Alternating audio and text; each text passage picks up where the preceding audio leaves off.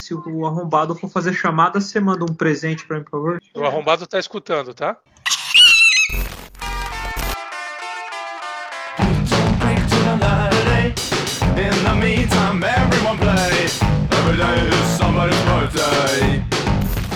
Olá, seja muito bem-vindo à segunda edição do Gnoato, um podcast sem visão, nem missão, tampouco valores, mas com uma incrível capacidade de transmitir uma série de informações inúteis para o seu ouvido. E cá entre nós, eu tô muito feliz com o resultado que o primeiro podcast foi, né? Alcançamos aí 10 pessoas. Uou! Um recorde. É, os maiores podcasts do Brasil aí, eu não sei, não estudo, eu sou novo nesse ramo aqui. Vocês tomem cuidado, tá? Eu tô alcançando vocês. Mas, cara, tô muito feliz com as mensagens que eu recebi, os amigos, o pessoal falando. Que legal, nossa, nunca ouvi tanta bosta na minha vida. E é isso, tô aqui pra isso. Tô aqui pra falar merda e você tá aí como meu psicólogo me ouvindo, perdendo seu tempo, gastando sua assinatura do Spotify aqui nesse programa que não tem nem estúdio para começo de conversa. E acho que isso aí tá claro, explícito. Se você quiser me ajudar mandando um microfone bom, vai ser muito bom. A primeira edição não foi tão boa, mas essa é a segunda. E eu prometo fazer com qualidade, profissionalidade, muito carinho, muita competência. Porque, bom, o primeiro áudio não é tão bom assim, mas vai melhorando, né? Aqui é quem vos fala é o resultado de 4 milhões de evolução do ser humano. Não sei nem se é esse o número exato e preciso. E como não tenho compromisso com a realidade, eu só quero largar um conhecimento aqui então, para enriquecer. Que o período pré-histórico foi o período de maior aprendizagem da humanidade porque foi um período em que o homem ele se experimentou, foi um homem foi um momento que o homem ele foi viver a vida, ele foi no flow, ele começou a bater as pedras lá, saiu a faísquinha, ele viu, porra, isso aqui tá fazendo o quê? É fogo? Daí nasceu o fogo, daí o homem foi lá se reinventando, foi pulando de árvore em árvore, galho em galho, quebrando o tabu, mentira quebrando a cabeça para sobreviver em condições extremas e se desenvolvendo. E nisso ele foi errando, foi aprendendo, morreu, viu os outros amiguinhos morrendo, falou: Ó, oh, não vou pular aqui, senão eu sei que eu vou quebrar minhas pernas. Mas basicamente é isso. O homem na pré-história ele conseguiu evoluir porque ele errou. E se você errou, não fique chateado. Lute, cresça, evolua. Estamos aqui para isso. É, apesar de que a gente evoluiu aqui 4 milhões de anos, número errado, impreciso e sem fundamento, sem condizer com a realidade. Mas a nível de filosofia, para este programa, quero propor a reflexão de que a gente ainda está no caminho de evolução. Todo santo dia, né? A gente pode ter aprendido a se virar, criou fogo, criou livros, criou. Eu sei lá, a gente criou muita coisa. Mas a gente não tá no Cloud9 assim, pra falar, nossa, agora a gente é foda, né? A gente é foda assim. Mas cara, a gente tem que aprender a lidar com outras coisas agora. A modernidade tá tá com outros problemas, a gente não tá precisando lutar contra leão, contra, sei lá, dinossauro. Apesar de que acho que os dinossauros já tinham sido extintos na era do da pré-história, e eu posso estar falando bobagem de novo. E tô aqui para isso. Tenho licença. Então, as diversidades são outras. Hoje em dia a gente não luta com dinossauros reais. Eles são fictícios. Eu falo por mim que meus dinossauros, meus predadores são os meus pensamentos, porque é foda, viu? É foda. Daqui a pouco tu tá aqui, aí tu tá numa reunião de trabalho super importante e você começa a, a ouvir uma piada na sua mente que chegou, sabe-se lá, Deus da onde. Mas chegou uma piada ali. é uma voz que existe na sua cabeça ali. Ela conta uma piada engraçada. Ela, ela lembra de um tombo que você caiu na escola, na aula de matemática, que tava a aula toda quieta, prestando atenção. E aí você caiu e ficou com as pernas para cima. Ela te lembra do momento que você caiu sentado na rua. Ela te lembra do momento que alguém deslizou e caiu na tua frente, sabe? A gente não tem tanto domínio assim da vida como a gente pensa. E os pensamentos, em específico, são questões a serem exploradas. A gente precisa pensar na evolução, em como lidar melhor com esse tipo de coisa que acontece aí na vida, que são esses pensamentos. Tem um carro buzinando. Aqui, inclusive, acho que o cara tentou parar de pensar, batendo a cabeça no volante enquanto ele dirigia. Suponho eu, presumindo. E meu pensamento me leva muito longe, confesso. Eu tava. Comecei falando aqui de pré-história, já tô falando em pensamentos. Inclusive, já fui um cara que pensou assim: Poxa, eu teria muita sorte se eu batesse a cabeça na parede, perdesse a capacidade de pensar. Mas aí, fazendo ali um processo terapêutico, percebi que isso é uma grande bobagem. Que o pensamento é normal e que a vida é assim. Então, se você tiver alguma dica que não inclua drogas ilícitas, tampouco lícitas, que não inclua drogas, mas métodos saudáveis de como parar para de como parar de pensar tanto, me chama. Chama no direct, Guinoato. Liga pro programa, manda o áudio. Vai ser de extrema relevância ter você como participante ativo deste programa. E por falar em participantes ativos, vou deixar aqui um feedback de um ouvinte.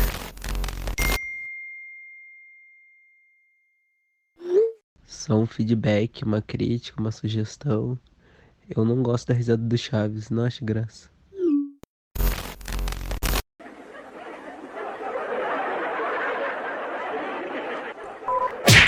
Esse foi o feedback enrustido de crítica destrutiva.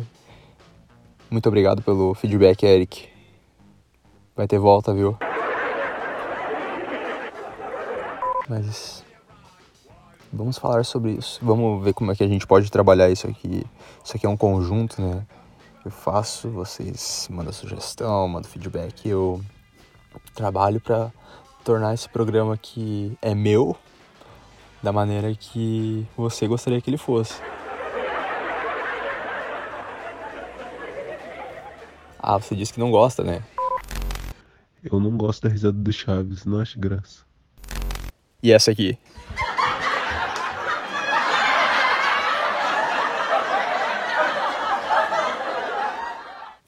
Ah, melhorou. Primeiramente, eu quero concordar contigo. Eu também não acho a menor graça na risada do Chaves. Porque a risada do Chaves, primeiro que nunca foi comprovado se são risadas de fato ou são cães latindo.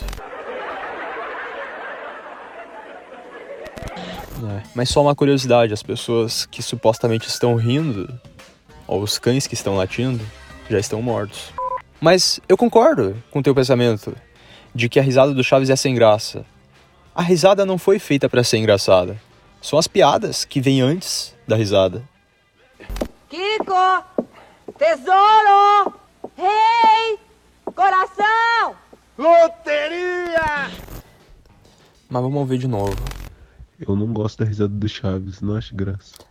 Você não acha graça da risada do Chaves. A minha audiência acha. Inclusive, minha audiência tá dando risada nesse momento. A minha audiência é a risada do Chaves. Você não entendeu ainda? A piada aqui é você, não são eles. Você tá sendo escrachado aqui. Bom, a gente tá rindo da tua cara, amigão. Cara, enfim. Muito obrigado, Eric, pelo seu feedback. Você sabe que eu te considero meu melhor amigo, por enquanto. Embora ainda fantasie te dando um soco na cara às vezes. Mas você é meu melhor amigo do coração. Bom, e eu acho que você é feio. Amarelo é feio. Patrick, mas o que você está dizendo? Mas como assim, Kelvin? Você falou que bateria a cabeça na parede? Como assim? Que isso? Calma, calma. Eu não bateria a cabeça na parede. De novo.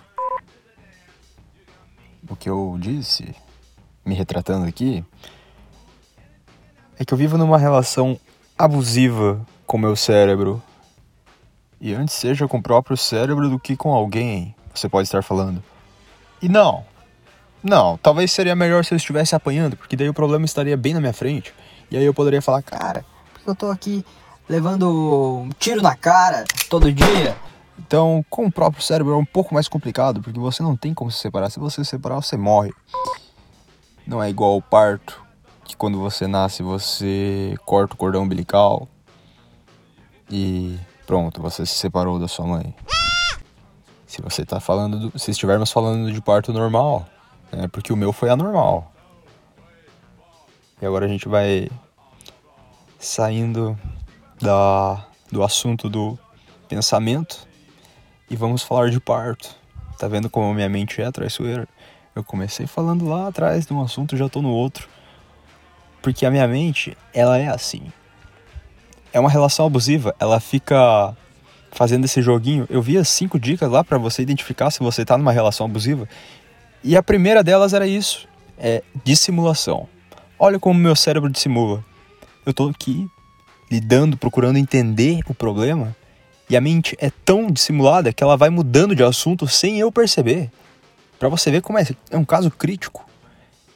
Eu realmente não sei mais aonde eu vou encontrar refúgio. Mas vamos lá, vamos falar de parto, senão eu vou apanhar. Meu parto não foi normal, já que a gente entrou nesse assunto. Minha mãe, ela poderia falar melhor do que ninguém que meu parto não foi normal. Como assim? Foi cesárea? Não! Meu parto foi anormal. Por quê? Bom, tava eu lá, né, na minha bolsa miniótica, com os meus nove meses, às 23 e 43, sendo extraído da minha mãe. E aí vieram aquela cambada de médicos me tirando lá de dentro. E eu não queria vir, eu não queria nascer porque eu eu já meio que pressentia que a coisa não ia dar boa. Nessa, acabei de matar o português. Mas isso não importa. Aqui é um espaço livre onde podemos ser informais e acabar com a raça do português. Mas vamos prosseguir a história. Tava eu lá sendo puxado para fora, né? Tanto que vim. Tô aqui agora conversando com você, graças a esse momento traumático que foi o momento que me tiraram da minha mãe. Me deram um tapa na bunda e quebraram minha clavícula. É, isso mesmo. 0,5 tempo de vida e já tava passando por um bocado legal aí, né? A médica certamente me pegou de mau jeito e quebrou minha clavícula esquerda. Fiquei um mês com uma faixa ao redor da do ombro, né, para colocar no lugar. Perdi aí a a luta com os médicos. Eu acho que não foi de graça. Eu, eu imagino que eu já também fui meio mal educado, né? Talvez eu tenha chorado muito alto e a médica não gostou e ela falou: Ah, 23, 43. Poxa, eu poderia estar em casa. E tô aqui fazendo um parto. Não, essa criança, isso não vai ficar assim. Isso não vai ficar assim. Justiceira ela, né? Provalecida, né? Mas tudo bem, vai ter volta. Tu e o Eric, se preparem. E esse foi o caso do parto mais anormal que eu conheço. Embora poderia ter sido pior, poderia ter vindo com gêmeo parasita. Aí sim, seria um parto um tanto quanto mais interessante ainda. Não vou nem dar ideia, porque vai que. Né? Numa próxima vida isso venha a acontecer. Ou seria uma boa. Agora que eu encerrei esse assunto, talvez eu consiga trazer a pauta do pensamento de volta e fechar essas abas, porque minha mente é como se fosse assim um computador, vai abrindo abas, tá vindo uma música que eu não sei, não faço ideia de onde tá vindo, mas tá tocando. E vou fechando essas abas, né? Acabei de fechar a aba do parto, que não sei nem como eu cheguei nesse assunto. Então eu tô tentando aqui chegar num ponto onde faça sentido para encerrar esse bloco com elegância e coerência, que é o que você meu querido ouvinte, merece de mim. Agora eu tenho uma moto aqui na rua, não é mais um carro. Que aí eu tenho certeza que não é um cara que tá tentando parar de pensar, na verdade, é um cara que realmente não foi nem abençoado com a dádiva que é ter um cérebro para pensar no que, que você pode ou não fazer. É, 10 horas da noite, uma pessoa com uma moto fazendo barulho na rua pra mostrar que existe, né? Olha pessoal, estou aqui existindo. Essa é a minha moto, olhem pra mim. Fazer barulho é isso.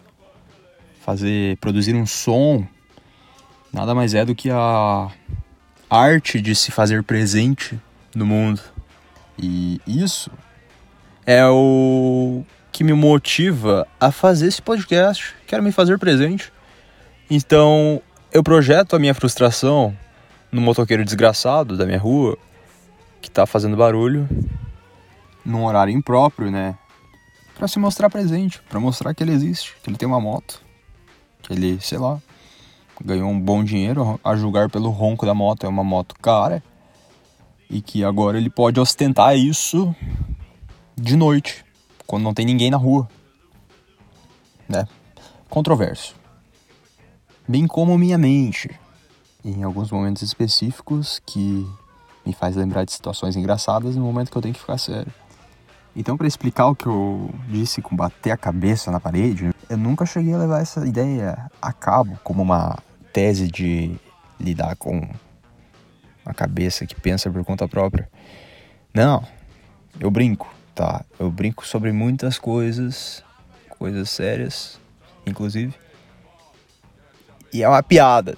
Eu vou explicar aqui antes que eu acorde com o pessoal querendo me internar, levar para o hospício falando: Nossa, esse jovem de 21 anos tá falando em bater a cabeça na parede pra parar de pensar e considera isso uma sorte. Não. Não. Isso é uma ideia que inclusive veio da minha mente. É complicado. E acho que finalizei mais uma aba aqui do Google Chrome. E acho que a gente já pode ir pro próximo bloco. Toca a trilha! How I Met My Brain.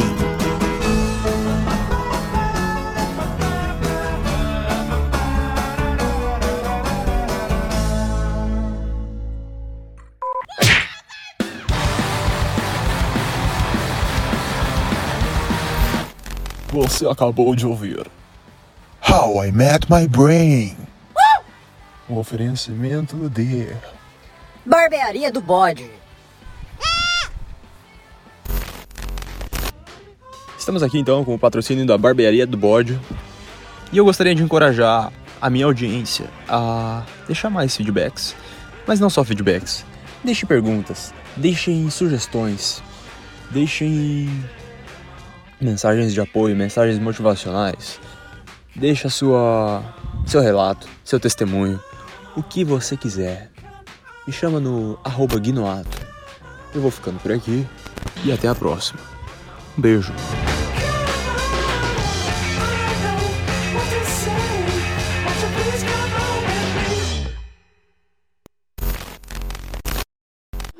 Comprei um roller. Ah, compra pra te andar comigo, pra mim não andar sozinha. Comprei ontem o roller, vai chegar semana que vem. Tem que filmar, vou pedir pra minha mãe filmar eu andando pela primeira vez, vamos ver se, vou- se eu vou cair.